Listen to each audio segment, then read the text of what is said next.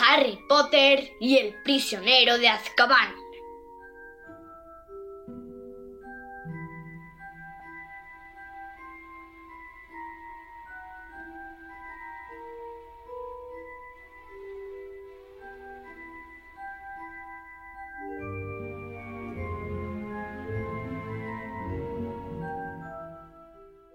Hola, amiguitos de los libros. Hola, papá. Hola, princesita. ¿Qué tal? Muy bien, ¿y tú? Bien. ¿Bien? Sí.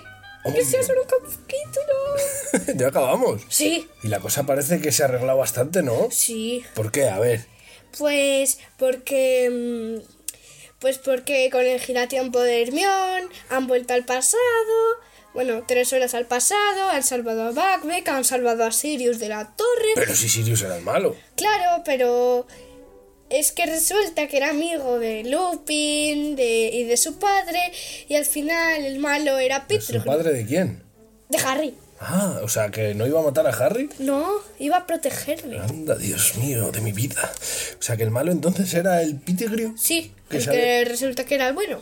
Jolín, y se ha escapado. Sí, Bueno, bueno, o sea, que tenemos más o menos todo resuelto. sí. Vamos a ver qué pasa en el último capítulo de Harry Potter. ¿Y el prisionero de Azkaban? ¿Sí?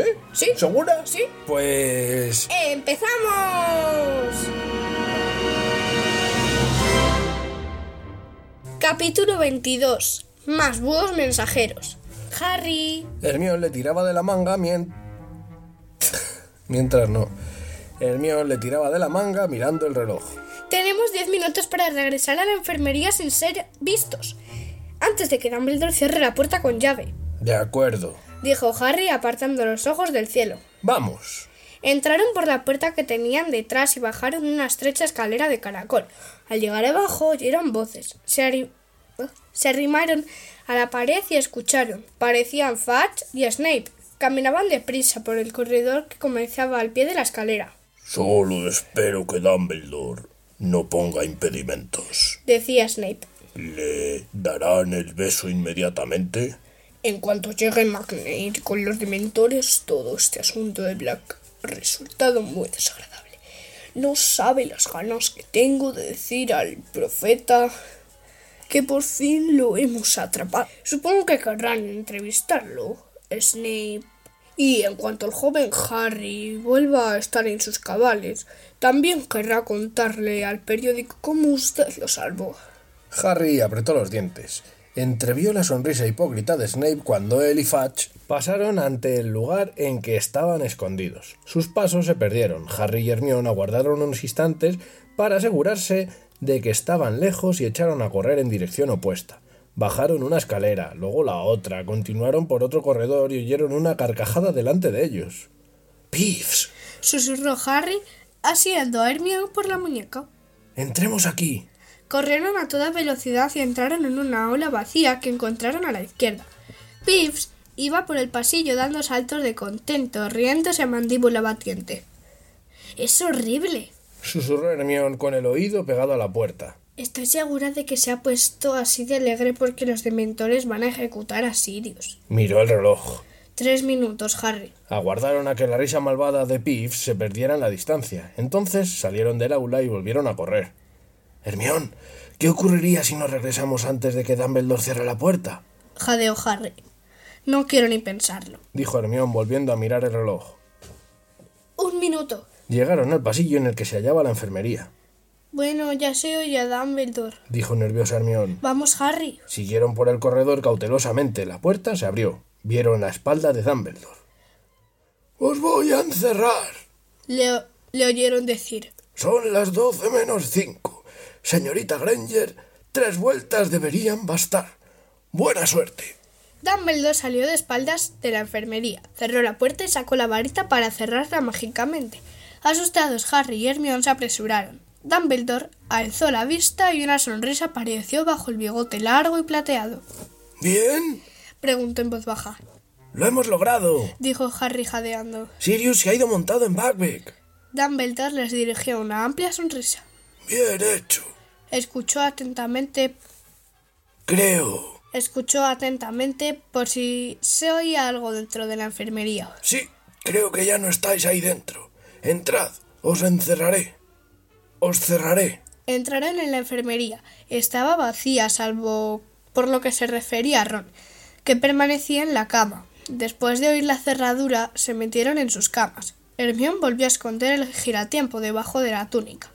Un instante después, la señora Pomfrey volvió de su oficina con paso energético. Ya se ha ido el director. Se me permitirá ahora ocuparme de mis pacientes. Estaba de muy mal humor. Harry y Hermione pensaron que era mejor aceptar el chocolate en silencio. La señora Pomfrey se quedó allí delante para asegurarse de que se lo comían, pero Harry apenas podía tragarlo. Hermión y él aguzaban el oído, con los nervios alterados. Y entonces, mientras tomaban el cuarto trozo de chocolate de la señora Pomfrey, oyeron un rugido furioso, procedente de algún distante lugar por encima de la enfermería. ¿Qué ha sido eso? Dijo alarmada la señora Pomfrey. Oyeron voces de enfado, cada vez más fuertes. La señora Pomfrey no perdía de vista la puerta. Hay que ver. Despertarán a todo el mundo. ¿Qué creen que hacen? Harry intentaba oír lo que decían. Se aproximaban. Debe de haberse desaparecido, Severus. Tendríamos que haber dejado a alguien con él en el despacho. Cuando esto se sepa. No se ha desaparecido. Bramó Snape muy cerca de ellos. Uno no puede aparecerse ni desaparecerse en este castillo. Potter tiene algo que ver con esto. Ser razonable, Severus. Harry está encerrado. ¡Plam! La puerta de la enfermería se abrió de un golpe. Fudge, Snape y Dumbledore entraron en la sala con paso energético. Solo Dumbledore parecía tranquilo, incluso contento. Fudge estaba enfadado, pero Snape se hallaba fuera de sí. ¡Confiesa, Potter! Vociferó. ¿Qué es lo que has hecho? Profesor Snape, Chilló la señora Pomfrey. contrólese. Por favor, Snape, sé razonable. Dijo Fudge. Esta puerta estaba cerrada con llave. Acabamos de comprobarlo. Lo han ayudado a escapar, lo sé. Gritó Snape, señalando a Harry y a Hermione. Tenía la cara contorsionada, escupía saliva. Tranquilícese, hombre. Gritó Fudge. Está diciendo tonterías. No conoce a Potter. Gritó Snape. Lo ha hecho él, sé que lo ha hecho él. Ya vale, Severus. Dijo Dumbledore con voz tranquila. Piensa lo que dices. Esta puerta ha permanecido cerrada con llave desde que he abandonado la enfermería hace diez minutos. Señora Pomfrey, ¿han abandonado estos alumnos sus camas? Pues por supuesto que no. Dijo ofendida la señora Pomfrey. He estado con ellas desde que usted ha salido. Ahí lo tienes, Severus. Dijo Dumbledore con tranquilidad. A menos que creas que Harry y Hermione son capaces de estar en dos lugares al mismo tiempo, me temo que no encuentro motivo para seguir molestándolos. Snape se quedó allí, enfadado, apartando la vista de Fudge, que parecía totalmente sorprendido por su comportamiento, y dirigiéndola a Dumbledore, cuyos ojos brillaban tras las gafas. Snape dio media vuelta. La tela de su túnica produjo a un furufuru y salió de la sala de la enfermería como un vendaval. Su colega parece perturbado. Dijo Fudge, siguiéndolo con la vista. Yo en su lugar, Dumbledore, tendría cuidado con él. No es nada serio. Dijo Dumbledore con calma. Solo acaba de sufrir una gran decepción. No es el único. Repuso Fudge resoplando. El profeta va a encontrarlo muy divertido. Ya lo teníamos arrinconado y se nos ha escapado entre los dedos. Solo faltaría que se enterasen también de la huida del hipogrifo y seré el hazme reír. Bueno, tendré que irme y dar cuenta de todo al ministerio. ¿Y los dementores? Le preguntó Dumbledore. Espero que se vayan del colegio. Sí, tendrán que irse. Dijo Fudge pasándose una mano por el cabello. Nunca pensé que intentarían darle el beso a un niño inocente. Estaban totalmente fuera de control. Esta noche volverán a Azkaban. Tal vez deberíamos pensar en poner dragones en las entradas del colegio.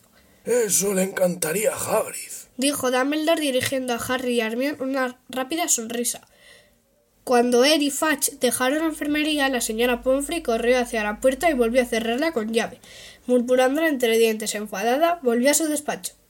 Se oyó un leve gemido al otro lado de la enfermería. Ron acababa de despertarse. Lo vieron sentarse, rascarse la cabeza y mirar a su alrededor. ¿Qué ha pasado? Preguntó. Harry, ¿qué hacemos aquí? ¿Dónde está Sirius? ¿Dónde está Lupin? ¿Qué ocurre? Harry y Hermione se miraron. Explícaselo tú. Dijo Harry cogiendo un poco más de chocolate. Cuando Harry, Ron y Hermión dejaron la enfermería al día siguiente a mediodía, encontraron el castillo casi desierto. El calor abrasador y el final de los exámenes invitaban a todo el mundo a aprovechar al máximo la última visita a House Eight. Sin embargo, ni a Ron ni a Hermión les apetecía ir, así que pasearon con Harry por los terrenos del colegio, sin parar de hablar de los extraordinarios acontecimientos de la noche anterior y preguntándose dónde estarían en aquel momento Sirius y Buckbeak. Cuando se sentaron cerca del lago, viendo cómo sacaba los tentáculos del agua el calamar gigante, Harry perdió el hilo de la conversación mirando hacia la orilla opuesta. La noche anterior, el ciervo había galopado hacia él desde allí. Una sombra los cubrió. Al levantar la vista vieron a Hagrid, medio dormido, que se secaba la cara sudorosa con uno de sus enormes pañuelos y les sonreía. Ya sé que no debería alegrarme después de lo que sucedió la pasada noche. Dijo, Me refiero a que Black se volviera a escapar y todo eso. Pero a que no adivináis. ¿Qué? dijeron fingiendo curiosidad. Buckbeak se escapó, está libre. Lo ha estado celebrando toda la noche. Eso es estupendo. dijo Hermión dirigiéndole una mirada severa a Ron, que parecía a punto de reírse. Sí, no lo atamos bien. Re- explicó Hagrid contemplando el campo satisfecho. Esta mañana estaba preocupado. He pensado que podría tropezarse por ahí con el profesor Lupin. Pero Lupin dice que anoche no comió nada. ¿Cómo? Preguntó Harry. Caramba, ¿no lo has oído? Le preguntó Hagrid borrando la sonrisa, bajo la voz aunque no había nadie cerca. Snape se lo ha revelado esta mañana a todos los de Slytherin. Creía que a estas alturas ya lo sabría todo el mundo. El profesor Lupin es un hombre lobo y la noche pasada anduvo suelto por los terrenos del colegio. En estos momentos está haciendo las maletas, por supuesto. ¿Que está haciendo las maletas? Preguntó Harry alarmado. ¿Por qué? Porque se marcha. Dijo Hagrid sorprendido de que Harry lo preguntara. Lo primero que ha hecho esta mañana ha sido presentar la dimisión. Dice que no puede arriesgarse a que vuelva a suceder. Harry se levantó de un salto. Voy a verlo. Dijo a Ron y a Hermione. Pero se ha dimitido. No creo que podemos hacer nada. No importa, de todas maneras quiero verlo. Nos vemos aquí mismo más tarde.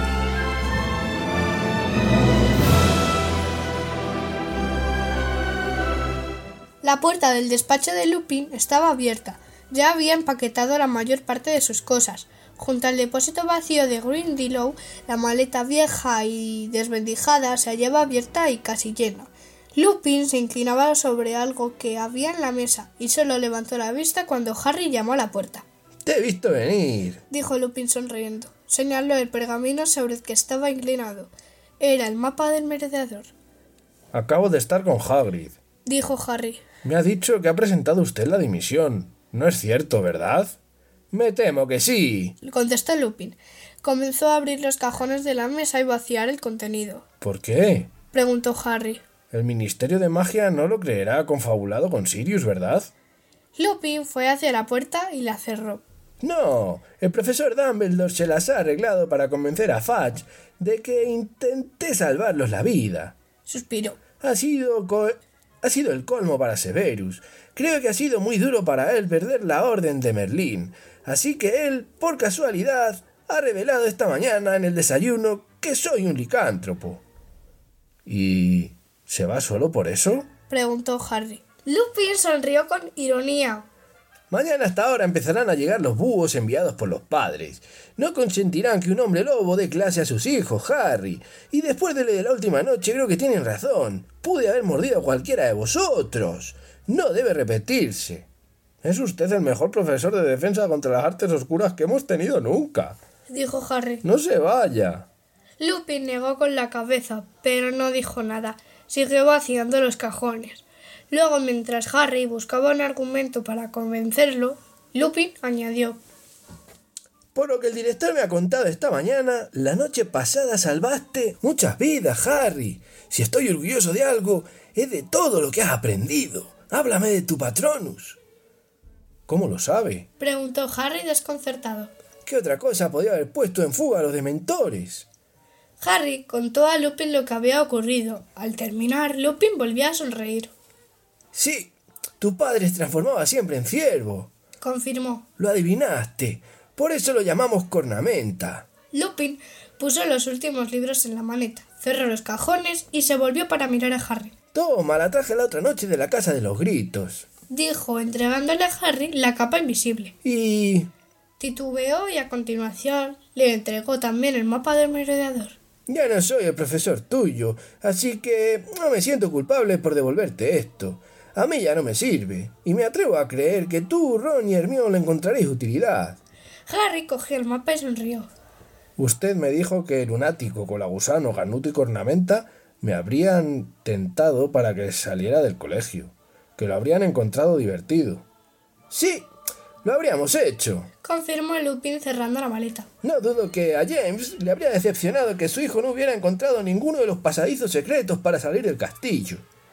Alguien llamó a la puerta. Harry se guardó rápidamente en el bolsillo el mapa del merodeador y la capa invisible. Era el profesor Dumbledore. No se sorprendió al ver a Harry. Tu coche está en la puerta, Rimus. Anunció. Gracias, director.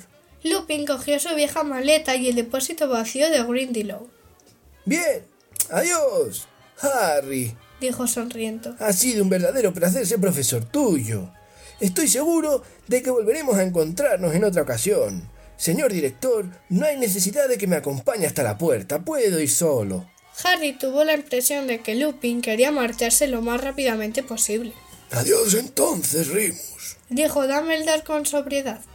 Lupin apartó ligeramente el depósito de Grindelow para estrecharle la mano a Dumbledore. Luego, con un último movimiento de cabeza dirigido a Harry y una rápida sonrisa, salió del despacho. Harry se sentó en su silla vacía mirando al suelo con tristeza. Oyó cerrarse la puerta y levantó la vista.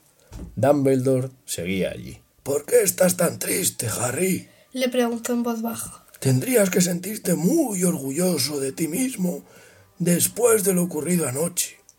No sirvió de nada. Repuso Harry con amargura. Pettigrew se escapó. ¿Que no sirvió de nada? Dijo Dumbledore en voz baja. Sirvió de mucho. Harry, ayudaste a descubrir la verdad. Salvaste a un hombre inocente de un destino terrible. Terrible. Harry recordó algo más grande y más terrible que nunca. La predicción de la profesora Trelawney. Profesor Dumbledore, ayer en mi examen de adivinación la profesora Trelawney se puso muy rara. ¿De verdad? Preguntó Dumbledore. ¿Quieres decir más rara de lo habitual? Sí, habló con una voz muy profunda, poniendo los ojos en blanco, y dijo que el vasallo de Voldemort partirá para reunirse con su amo antes de la medianoche.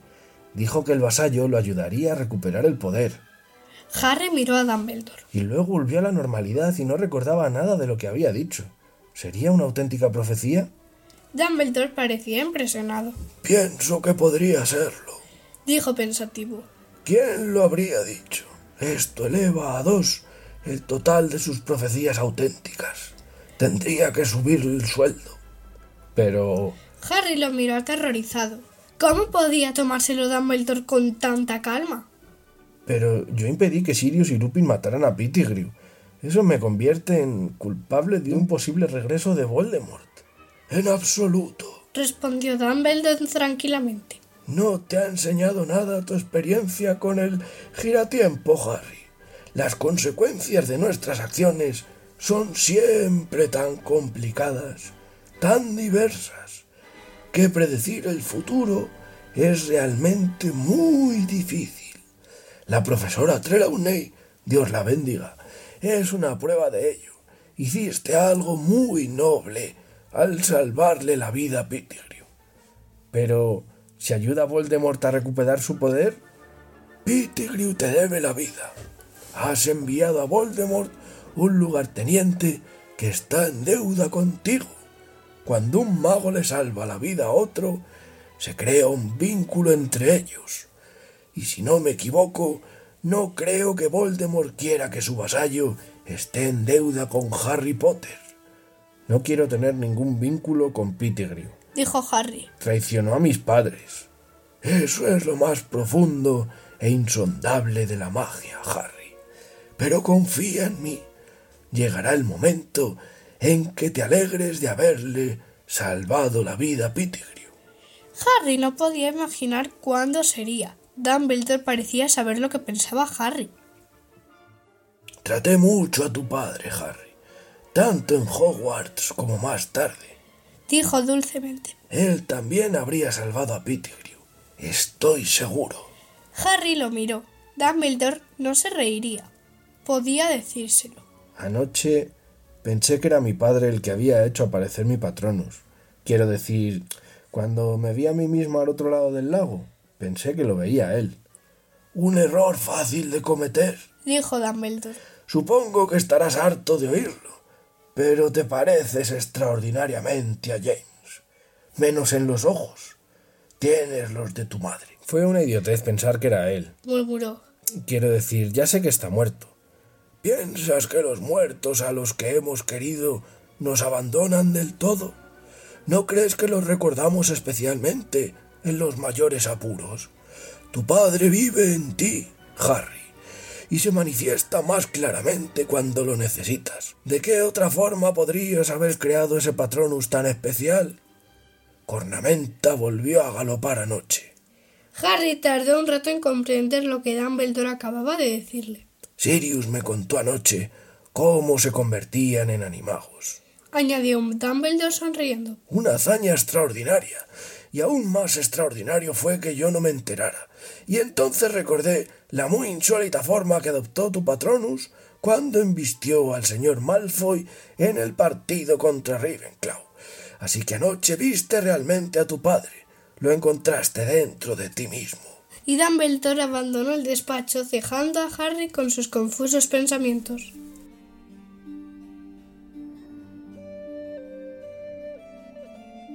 Nadie en Hogwarts conocía la verdad de lo ocurrido la noche en que desaparecieron Buckbeak, Sirius y Pettigrew, salvo Harry, Ron, Hermione y el profesor Dumbledore.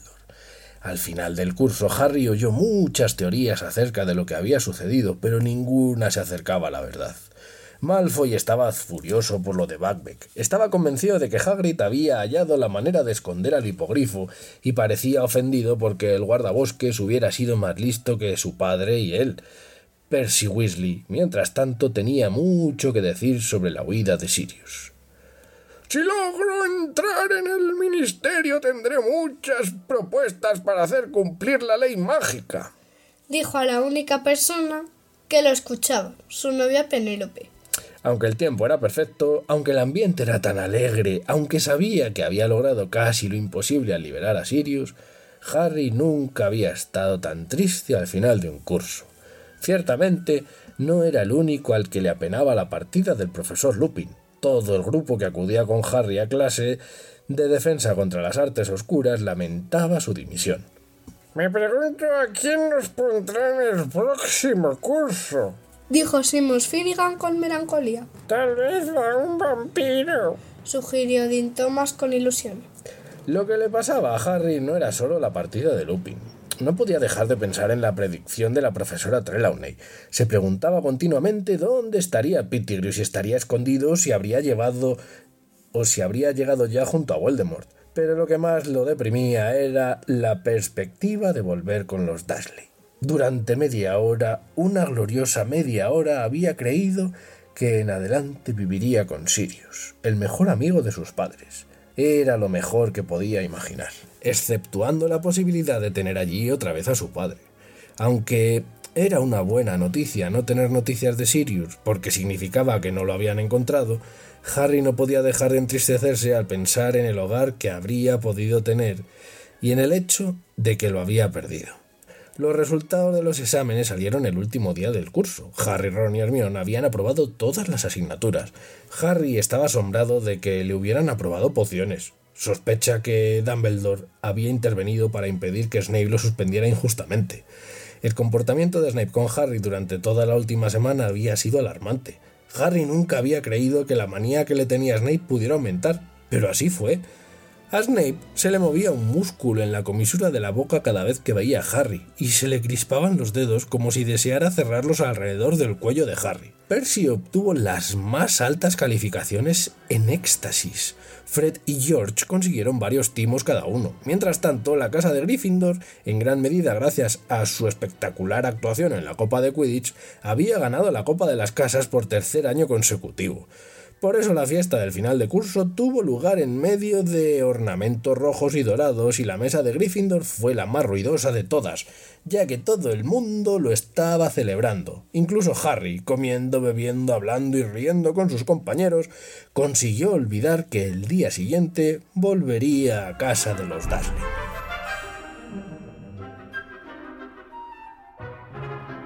Cuando a la mañana siguiente el expreso de Hogwarts salió de la estación, Hermione dio a Ron y a Harry una sorprendente noticia. Esta mañana antes del desayuno he ido a ver a la profesora McGonagall.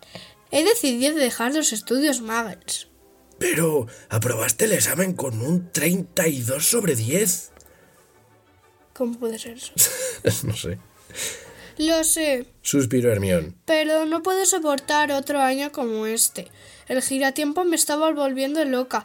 Lo he devuelto. Sin los estudios Muggles y sin adivinación, volveré a tener un horario normal. Todavía no puedo creer que no nos dijeras nada. Dijo Ron resentido. Se supone que somos tus amigos. Prometí que no se lo contaría a nadie. Dijo gravemente. Se volvió para observar a Harry, que veía cómo desaparecía Hogwarts detrás de una montaña. Pasarían dos meses enteros antes de volver a verlo. Alégrate, Harry, Dijo Hermión con tristeza. Estoy bien. repuso Harry de inmediato. Pensaba en las vacaciones. Sí, yo también he estado pensando en ellas. Dijo Ron. Harry, tienes que venir a pasar unos días con nosotros. Lo comentaré con mis padres y te llamaré. Ya sé cómo utilizar el felétono. El teléfono, Ron. Le corrigió Hermión. La verdad, deberías coger estudios Muggles para el próximo curso. Ron no le hizo caso. Este verano son los mundiales de Quidditch. ¿Qué dices a eso, Harry? Ven y quédate con nosotros, iremos a verlos. Mi padre normalmente consigue entradas en el trabajo.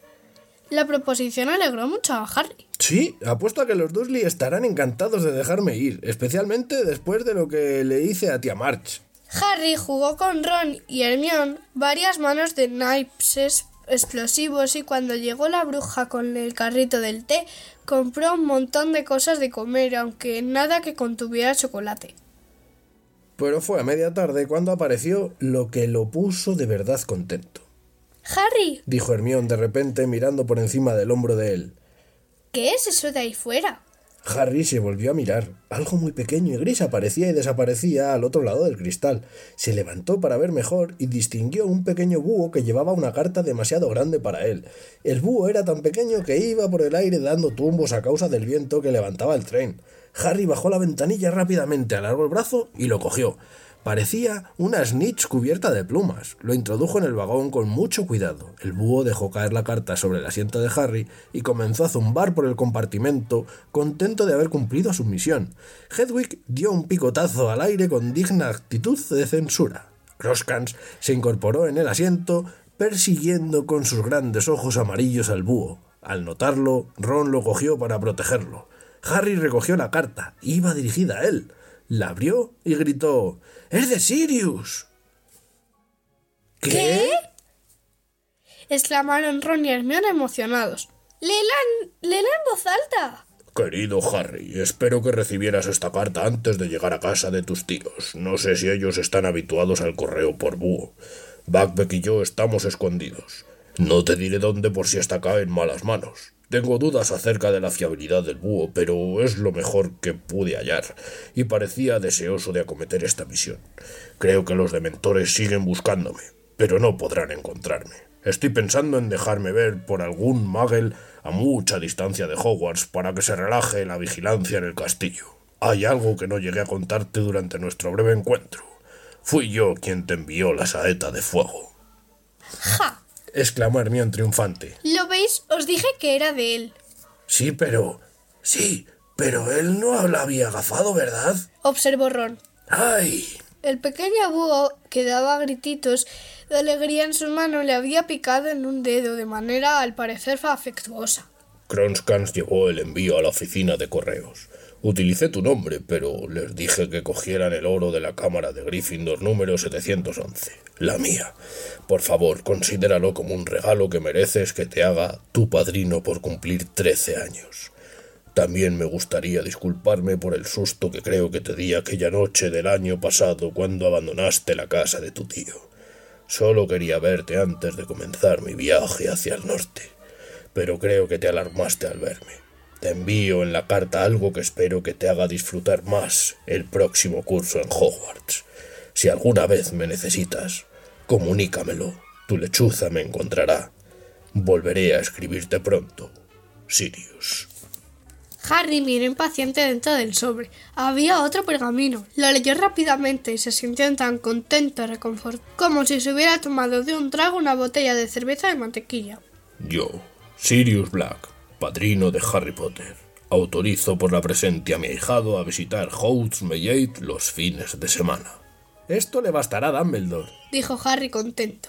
Volvió a mirar la carta de Sirius. Un momento, hay una postdata. He pensado que tu amigo Ron tal vez le guste este búho, ya que por mi culpa se ha quedado sin rata. Qué bueno. Ron abrió los ojos de par en par. El pequeño búho seguía gimiendo de emoción. ¿Quedármelo? Preguntó dubitativo. Lo miró muy de cerca durante un momento. Y luego, para sorpresa de Harry y Hermione, se lo acercó a Crosstrans para que lo lie- para que lo olfatease. ¿Qué te parece? Preguntó Ron al gato. ¿Es un búho de verdad? Crosstrans ronroneó. Es suficiente. Dijo Ron contento. Me lo quedo. Harry leyó y releyó la carta de Sirius durante todo el trayecto hasta la estación de King's Cross. Todavía le apretaba la todavía le apretaba la mano cuando él, Ron y Hermione atravesaron la barrera del andén nueve y tres cuartos. Harry localizó enseguida a tío Vernon. Estaba de pie a buena distancia de los padres de Ron, mirándolo con recelo, y cuando la señora Weasley abrazó a Harry confirmó sus peores suposiciones sobre ellos Te llamaré por los mundiales. gritó Ron a Harry al despedirse de ellos. Luego Harry volvió hacia tío Vernon, el carrito en que llevaba el baúl y la jaula de Hedwig. Su tío lo saludó de manera habitual. ¿Qué es eso? Gruñó mirando el sobre que Harry apretaba en la mano. Si es otro impreso para que te lo firme, ya tienes otra. No lo es. Dijo Harry con alegría. Es una carta de mi padrino. Padrino. Farfulló tío Vernon. Tú no tienes padrino. Sí lo tengo. Dijo Harry de inmediato. Era el mejor amigo de mis padres. Está condenado por asesinato, pero se ha escapado de la prisión de los brujos y ahora se halla escondido. Sin embargo, le gusta mantener el contacto conmigo, estar al corriente de mis cosas, comprobar que soy feliz. Y sonriendo ampliamente al ver la expresión de terror que se había dibujado en el rostro de tío Vernon, Harry se dirigió a la salida de la estación con Hedwig dando picotazos delante de él para pasar un verano que probablemente sería mucho mejor que el anterior. Y hasta aquí. El libro de Harry Potter y el prisionero de Azkaban.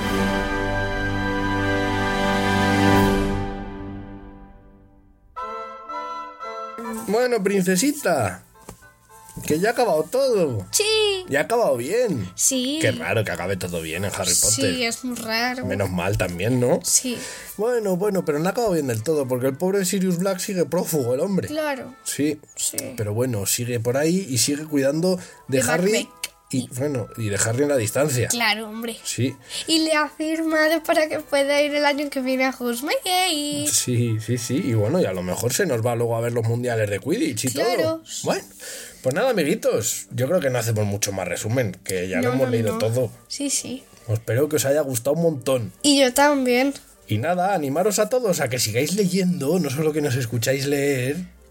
Leer vosotros también. Y eso porque- lo dices tú, ¿a que sí? Sí, porque es que al final nosotros pues tardamos mucho en publicarlos, mientras que vosotros os lo podéis leer todos los días. Claro, y al final lo que hacemos con esto de leeros es que descubráis que leyendo se pueden descubrir unos mundos estupendos. ¿A que sí? Sí, ¿Sí?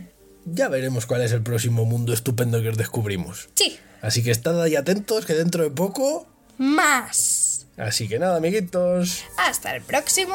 Libro. Adiós. Adiós. En cuanto al joven Harry vuelve a, a estar en sus cables, también... ¿Qué? Cabales. ¿Qué? Ah, que son cabales. Tenían la cara contorsionada, Dilo bien. Oh. un marsos. Esta mañana. Est- Esta mañana. Lupin sonrió con iro- Lupin sonrió con ironía. Ironía. Lupin sonrió con ironía. Léelo bien. Ironía. Madre mía, pero cuánto queda, pero cuánto queda, pero cuánto queda. Y también queda esto.